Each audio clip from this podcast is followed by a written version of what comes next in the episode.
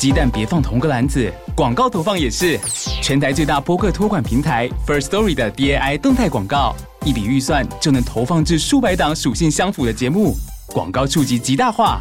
运用 Podcast 的长尾流量，提升广告效益，并提供完整结案报告与建议。即刻来信 First Story 投放广告，即享受八五折优惠。详情请见节目资讯栏。你现在收听的节目是《乖，你听话》。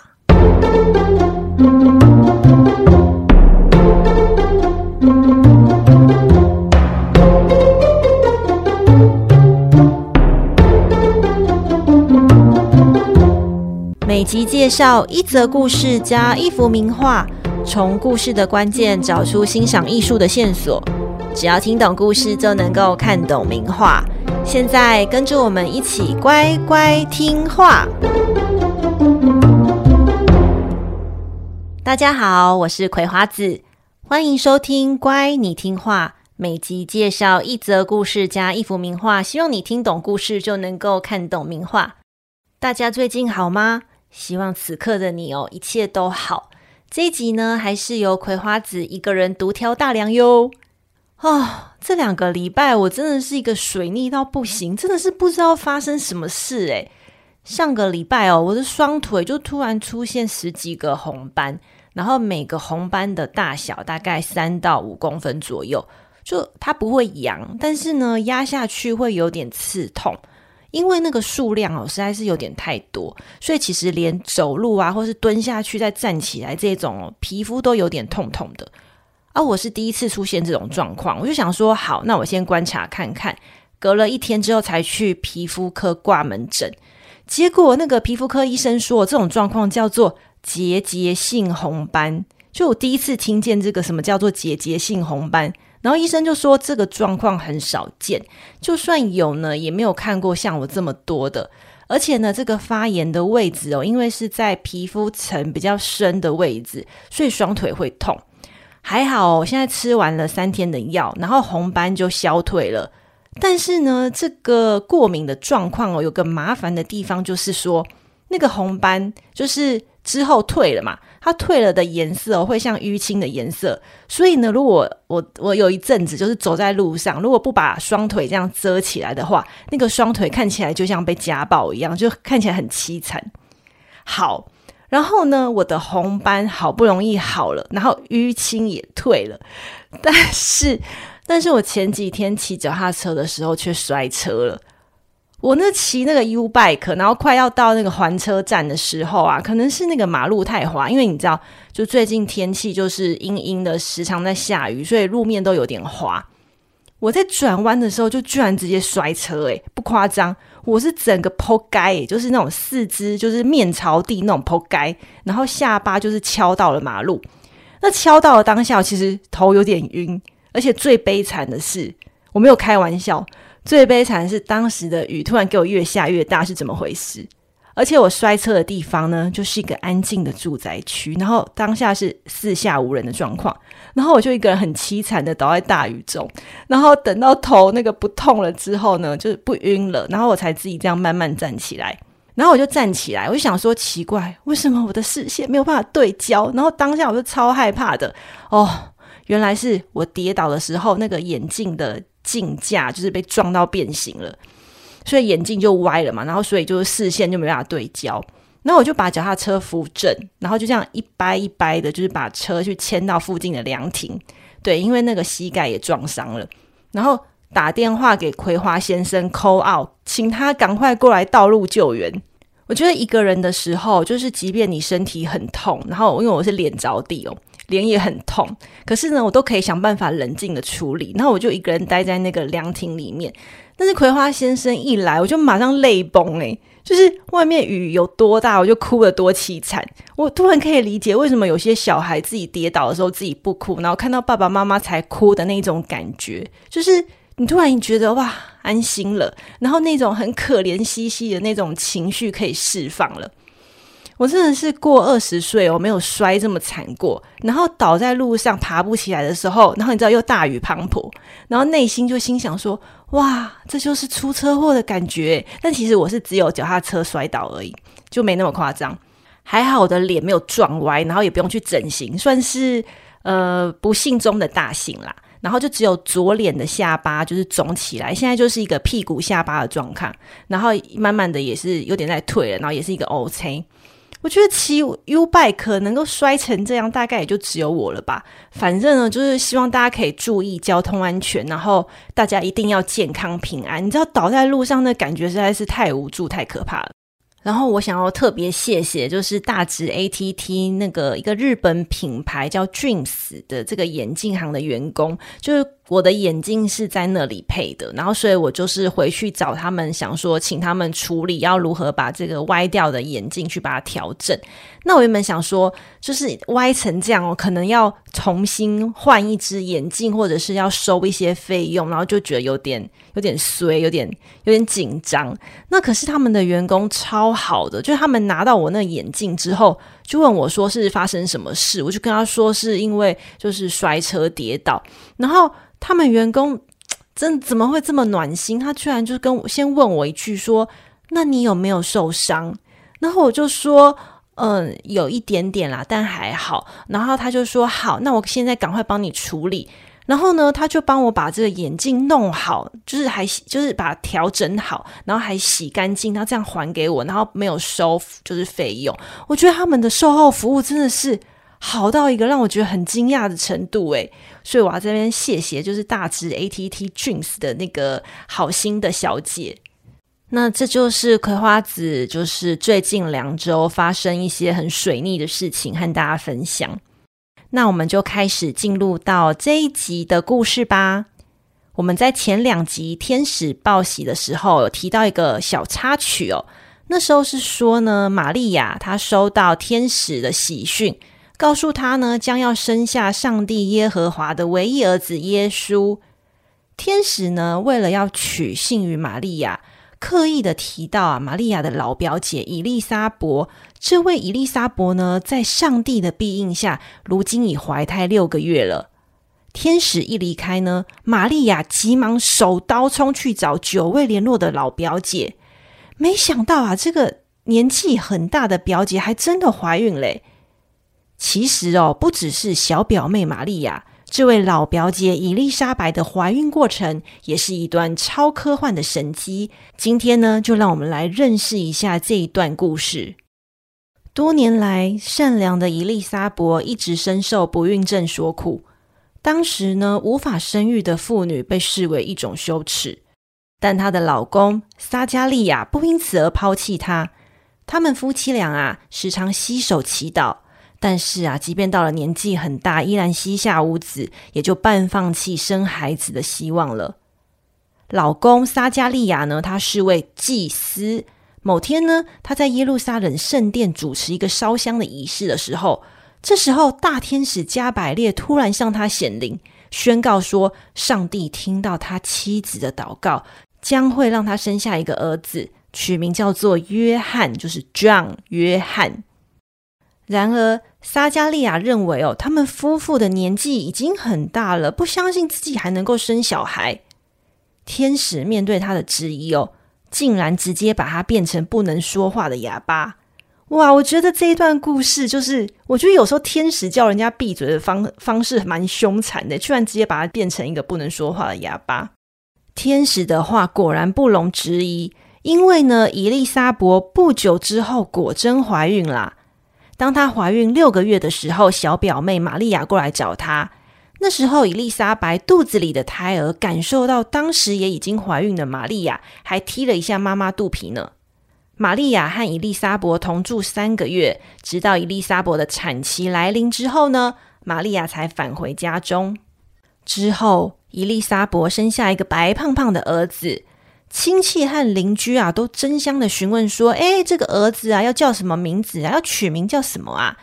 啊，这时候原本被天使闭嘴消音的她的老公撒加利亚，向邻居要来一块写字板，写下他的名字是约翰。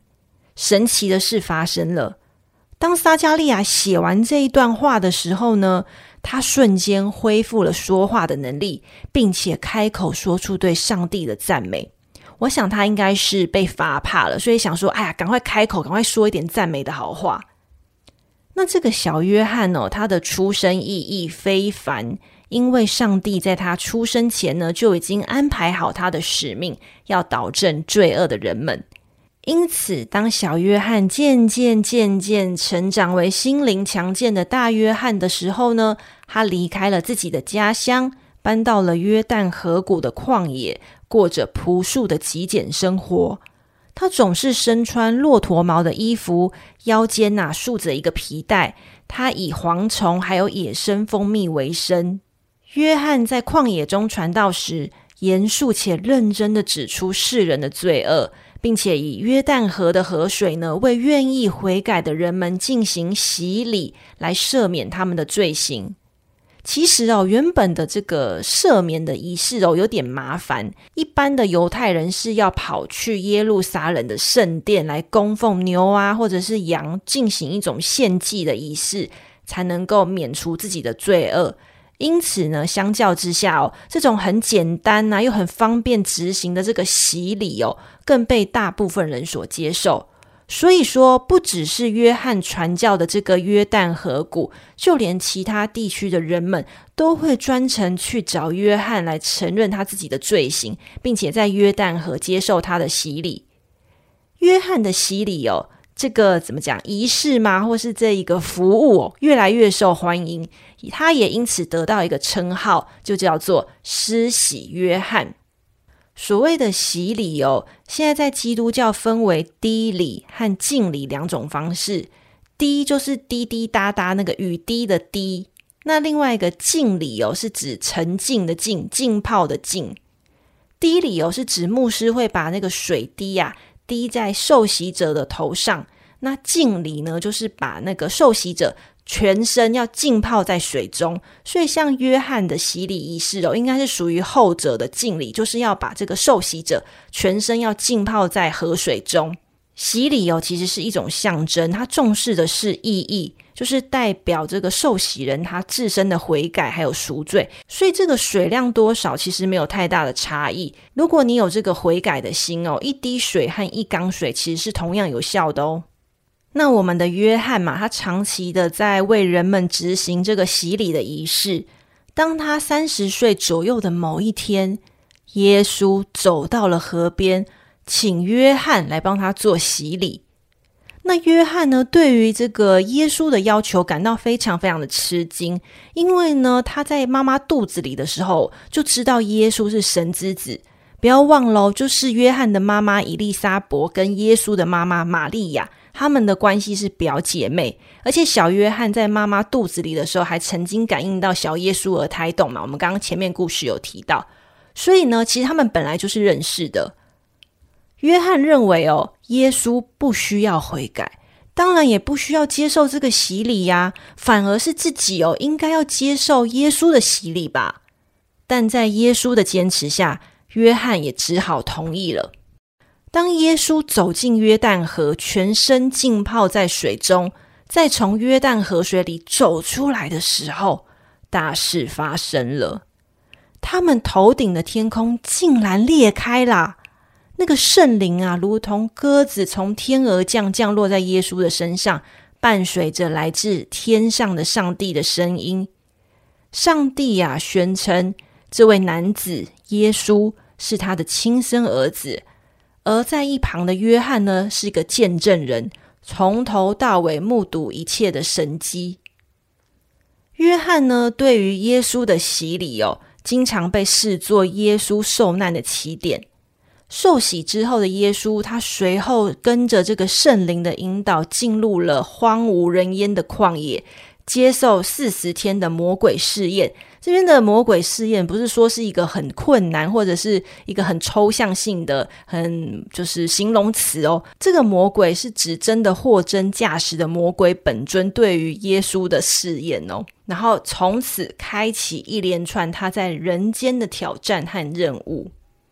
圣经呢有明确的描绘出施洗约翰的穿着打扮哦，是穿着骆驼毛的衣服，然后腰间束一条皮带，加上呢他长期在旷野过着简朴的生活，因此呢从很早开始哦，约翰的人物艺术形象哦，就是诶，大家可以一边听，然后一边想象一下哈、约翰的人物艺术形象呢，就是一个身材高大，但是瘦瘦弱弱的，甚至有一点憔悴的男人。因为他在旷野中嘛，就长期吃那个诶蝗虫加上野蜜嘛，所以有点营养不良这样子的状况。然后呢，他的手上总是会拿着一根细长的十字架手杖，穿戴着毛皮衣。腰间束着皮带，有时候是赤裸上半身，然后这个毛皮衣围在下方，所以基本上毛皮衣加上十字架手杖，就是施洗约翰的基本识别图像。施洗约翰出场率最高的名场景啊，就是耶稣的洗礼这个艺术主题。描绘约翰为耶稣受洗那个 moment，他们头顶的天空炸裂，然后圣灵如同鸽子一样从天而降，停留在耶稣身上那样子一个场景。其中啊，最常被举例的经典名画，就是由韦罗基奥加上达文西完成的《基督的洗礼》。今天这一集呢，我们要来介绍这幅名画。其中啊，关于这幅名画的介绍，葵花子将会引用日本的艺术史权威中野金子著作的《胆小别看画》第二集的艺术史资料来和大家分享。胆小别看画呢，算是我们节目的老朋友了。以前呢，和大家介绍过这一本西洋艺术史的书籍。最近呢，他出版第四集了，书名哦，一样很长，叫做。胆小别看画四，看穿人性阴暗与画作背后的复杂心机。作者呢，中野金子老师呢，是位艺术史畅销书作家。他的著作啊，向来是各大美术馆与博物馆推荐的选书，在各大艺术类的畅销书排行榜也总是榜上有名哦。最近出版的这个第四集，他深度解密二十幅西洋绘画。带大家看看那些世界名画背后的阴谋啊、血腥啊，甚至是关于死亡的残酷事实。有些画作呢，葵花子是第一次看到，但是啊，也有大家耳熟能详的作品收录在其中哦。例如米勒的《拾穗》，米勒的《拾穗》啊，明明就是三位农妇在丰收的秋天，然后低头捡拾麦子这样一个乡村场景，为什么也会被收录在《胆小别看画四》呢？我觉得中野老师就是这样子，他总是啊可以为我们带来一些不一样的角度来欣赏画作，所以葵花子也强力推荐给喜欢八卦又神秘的艺术故事的朋友们哦。这一次时报出版社提供《胆小别看画》一整套一到四集的新书给小乖乖抽奖，注意哦，是一整套一到四集，而且还附赠二零二三年木作西洋名画桌历。那这个抽奖活动呢，这周就会放在乖你听话的 IG 上。上次啊，胆小别看画的新书抽奖活动很踊跃。那如果你喜欢这一套书哦，欢迎你赶快到我们乖你听话的 IG 来参加抽奖，或是啊，直接买一本回家，在半夜夜深人静的时候安静阅读喽。好哦，让我们回到今天要介绍的名画《基督的洗礼》。这一幅画呢，是由韦罗基奥 feat. 达文西所完成的。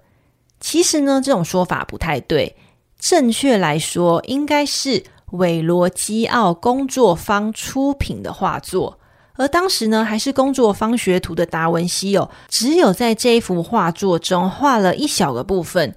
但是啊，也就是这一小个部分，让他的老师韦罗基奥彻底的心死。到底是发生什么事呢？现在啊，就让我们打开 IG 一起欣赏吧。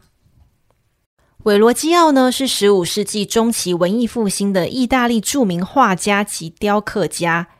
当时代的佛罗伦斯啊，是座艺术底蕴深厚的大都市，由画家和雕塑家经营的艺术工作坊啊，至少有五十家。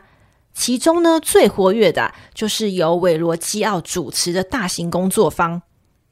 韦罗基奥呢，在大金主梅第奇家族的资助之下，他的工作范围极为的广泛，除了绘画和雕塑，还包括工艺品、乐器、教堂吊钟、大理石水盘，甚至到骑兵比武用的军旗，还有护具，最后啊，甚至连大炮里的火药哦，都在他的业务范围之内。韦罗基奥工作坊生意兴隆啊，他集中了一批年轻又有才华的弟子，包括我们上集介绍过的波提切利，也是他的学徒之一哦。韦罗基奥啊，就像一位自由又放任的老板，让底下的弟子们相互较量，然后在各自的领域里发光发热。达文西呢，是韦罗基奥比较晚期才收的弟子，他是在十四岁的时候进到工作坊当学徒。那老师的业务范围这么的庞杂，作为弟子的他，当然全部都要学习啊，而且很快的。达文西马上就展现出他惊人的天分，还有多元的兴趣。接近二十岁的时候，达文西已经成为工作坊的中坚分子，并且参与老师韦罗基奥所承接的宗教画——基督的洗礼。现在就让我们来看看这一幅画吧。画面中央的正上方啊，是一双手，这双手呢，散播出光线，并且放出一只白鸽。这个啊，就是象征上帝的圣灵从天而降。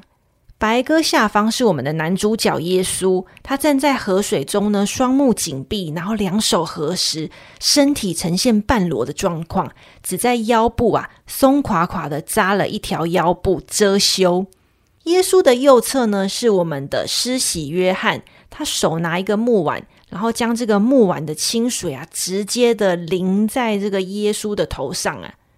我们从他身上的短袖毛皮衣，还有他手上拿的那个十字架的手杖，确认就是约翰本人哦。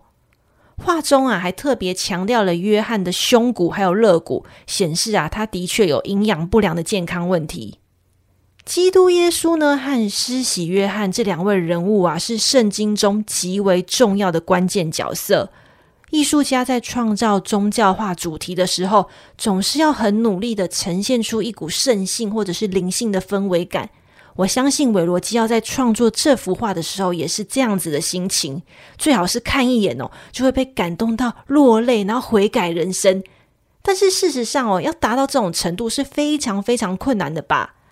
因此，老实说，你看这一幅画的时候，如果拿掉耶稣和约翰头上的光环，其实两眼前两位男子，你不觉得他们就只是一个身体有一点僵硬的普通路人吗？再来，我们来看看耶稣脚边跪着的两位小天使，他们见证了耶稣受洗的整个过程。这两位小天使哦。右边那位小天使的确是看起来非常的可爱，但老实说，拿掉他头上的光环，其实看起来哦，也就像是邻居家的可爱小孩啦。所以总体来说，这三位角色虽然不至于让观画者产生一种神圣感，但是呢，至少风格还算统一，而且还有几分很和谐的人情味在其中。可是呢，还有一位小天使。他，只露出了右边的侧脸，却大大破坏了整幅画的和谐感。中野金子老师描述哦，这位小天使优雅自然的体态、明亮纤细的卷发，再加上智慧高贵的侧脸，就如同原野上长满颜色树干的木树，忽然从天上落下一朵深红的玫瑰，发着芳香。哇，我觉得老师的词汇好浮夸哦。他把这个小天使呢，呃，形容成发着香味的玫瑰。那其中旁边这两位小一个小天使，跟我们的施洗约瑟跟基督耶稣，居然是旁边你知道的野花木树。我觉得这个词汇真的是很明确，就知道老师非常非常觉得这个小天使很美。没错，因为他的形象。太美太神圣了，以至于呢，整幅画的神圣感都被这个小天使给包了。相较之下呢，耶稣和约翰啊这两位男子放在天使的旁边，就真的变成了跑龙套的凡夫俗子。更可怕的是，听说这是当时不满二十岁的达文西第一次使用油彩画肖像的正式作品。基督的洗礼这一幅画呢，是出自韦罗基奥工作坊。那作为老师的韦罗基奥，其实可以修改天使，或者是修改天使以外的地方啊，这样子不是可以让画面更加统一吗？但是哦，韦罗基奥却选择原封不动，并且让这幅画作流出。江湖传言有一个说法是说，韦罗基奥惊讶于弟子达文西的才能，从此封笔不再作画。我们呢，无法向韦罗基奥证实这个说法的可信度，但的确哦，从这一幅画之后呢，韦罗基奥就再也没有画过任何的绘画作品了。他啊，恐怕是领教到这个年轻弟子的天才之质，明白哦，自己在绘画领域中已经无法和这位弟子相比，所以失去了信心吧。话虽如此哦，幸运的是，韦罗基奥他本来擅长的领域就是雕塑，他在雕塑领域啊留下许多一流的作品，而他的工作坊哦持续的繁荣，并没有因为嫉妒后辈而与达文西交恶。我想啊，这就是名家的大度吧。虽然说天才的光芒是怎么样也藏不住啦，但如果是一些就是积藏度的卑鄙的前辈哦，应该会想办法在他成功前就把这个天才给弄死吧。所以我想，维罗基奥之所以成功，也是有他一定的你知道人生的高度和阅历在里面的。By the way，我想要补充一个不知道有多少小乖乖知道的小知识。就是达文西，他的全名是里奥纳多·达文西，我们中文翻译都习惯叫达文西。但是呢，其实“达”这个字啊，意思是来自，那文西指的是文西村，所以他的本名里奥纳多·达文西的意思其实是来自文西村的里奥纳多，里奥纳多才是他的名字哦。我们习惯称呼他做达文西，但中文翻译其实就是来自文西村，是不是觉得有点诶？怎么会这样子称呼人？其实蛮瞎的。而且我们现在讲到里奥纳多，应该会先想到里奥纳多·迪卡皮欧吧？所以就是和大家分享一个小小的小知识，这样关于达文西的。本集部落格的内容呢，除了介绍耶稣洗礼的延伸画作，重点啊就是要分享施洗约翰的人物形象。你大概没有想象过艺术家们到底有多爱画他吧？除了他有一些营养不良的成年男人形象，其实更多的哦是喜欢把他画成美少年，还有肥胖胖可爱的小胖娃。大家很难想象，对吧？没错，部落格都帮你整理好喽。有订阅葵花子部落格会员的小乖乖们，记得去看哦。这一集施洗约翰的故事和名画就分享到这里了。但我想齁，你在听节目的时候，一定有一个疑惑，想说：咦，米奇小姐这两集到底跑去哪里了？就是这件事情，想要和大家报告一下。嗯、呃，米奇小姐因为个人的因素呢，要暂时离开，乖，你听话了。原本呢，他今天是要过来亲口和大家说拜拜的，但是呢，他有些突发状况不能过来录音，所以写了一封信，就是请葵花子代为转达。他说：“嗯、因为米奇小姐的声音比较有磁性，所以我们就是用比较有磁性的声音来说一下她说了什么。”他说：“给总是默默支持、乖你听话的小乖乖们。”嗨，好久不见了，我是米奇小姐。这大半年，谢谢你们的陪伴，让我在这可爱的录音工作当中，也在空中陪伴着喜欢画作跟故事的每一个人。这阵子呢，由于工作跟家庭上的安排变动，越来越难配合节目的录音时间，甚至身体上也出现很多预料外的不适状况。在不希望影响葵花籽和小乖乖的进度下，米奇小姐要在这里忍痛跟大家先挥别了。米奇小姐相信，后续葵花籽调整的内容一定会一集比一集更吸引人，因为她是不断进化的葵花籽啊！希望未来还有机会能用客座的形式跟大家相会。纵使大家各自忙碌，米奇小姐也会祝福所有小乖乖们平安、健康、幸福、喜乐。大家以后再会了。米奇小姐敬上。嗯，不知道有没有和大家说过，其实我的个性还蛮内向的，而且还算是有点容易紧张。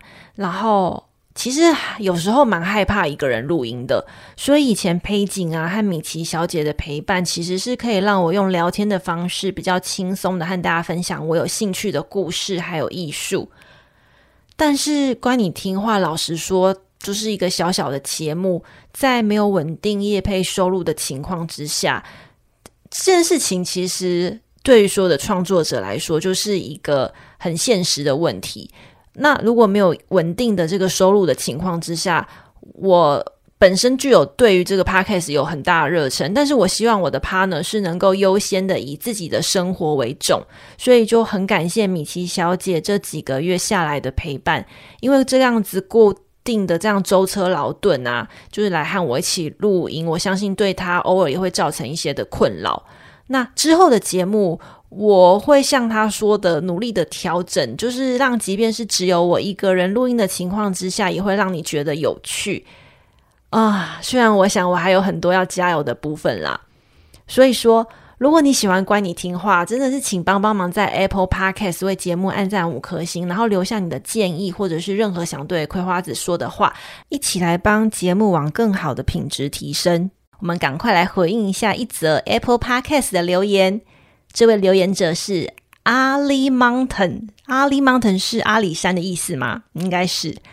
阿里 Mountain 说：“我超喜欢希腊神话的故事，什么时候要开始做第四季啊？”阿里山，我告诉你，我也很喜欢希腊神话的故事，但我现在要有始有终，我想要把新约圣经的故事讲完。所以呢，如果要重启希腊神话故事，可能要请你再耐心再等一阵子。但是葵花子有两个好消息，想要和你还有所有喜欢希腊神话故事的小乖乖分享。第一个呢，就是我最近有一个新尝试，就是我去参加了海苔熊的心里话这个 podcast，然后和心理师海苔熊讨论了两个希腊神话故事。但是我还不知道，就是节目何时会播出，所以等到时间确定的时候再和大家说。那第二个好消息是，呃，我们乖你听话第一季的希腊神话故事要出书了。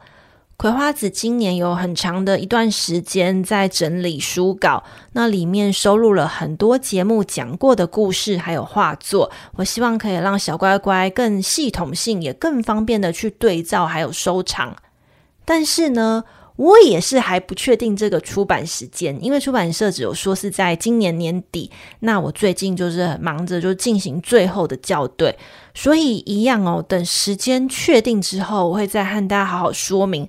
就年底了，那葵花姐姐除了水逆之外呢，也是在各种新尝试中努力的度过。那最后来宣传一下，我们的 IG 啊正在举办两个抽奖活动，除了刚刚说到的时报出版《胆小别看画》全套四集的抽奖活动，还有啊就是童颜有机乳香抚纹润唇精华的抽奖活动。这两个奖品都超赞的，尤其我最近有在用他们家那个润唇精华，我真的觉得哇，这个唇冬天保养真的是一支好的润唇精华，真的可以让嘴唇的肌肤变成嘟嘟唇诶。活动办法公布在乖你听话的 IG，我有开放呢，就是多多留言来增加中奖几率的方式，所以请小乖乖们用力给它抽起来。那就请大家追踪 IG，如果你愿意的话呢，也欢迎赞助小小节目支持运作。部落格的会员订阅方式、IG 还有赞助连接都放在本集 Podcast 的资讯栏里喽。下一集我们要继续施洗约翰的故事。约翰呢，和耶稣相遇在他们三十岁左右的年纪。约翰为耶稣施洗之后，不久啊，就被卷入到一场宫廷的丑闻之中，最后啊，被陷害死亡了。他的死亡呢，和一位历史上有名的妖女有关。下一集就让我们来继续听听看他和这位妖女的故事。好的，分享给你身边周遭同样对听故事或艺术有兴趣的亲朋好友们。你们的支持啊，是葵花子继续加油的动力。这个频道是乖你听话，我们下集见喽，拜拜。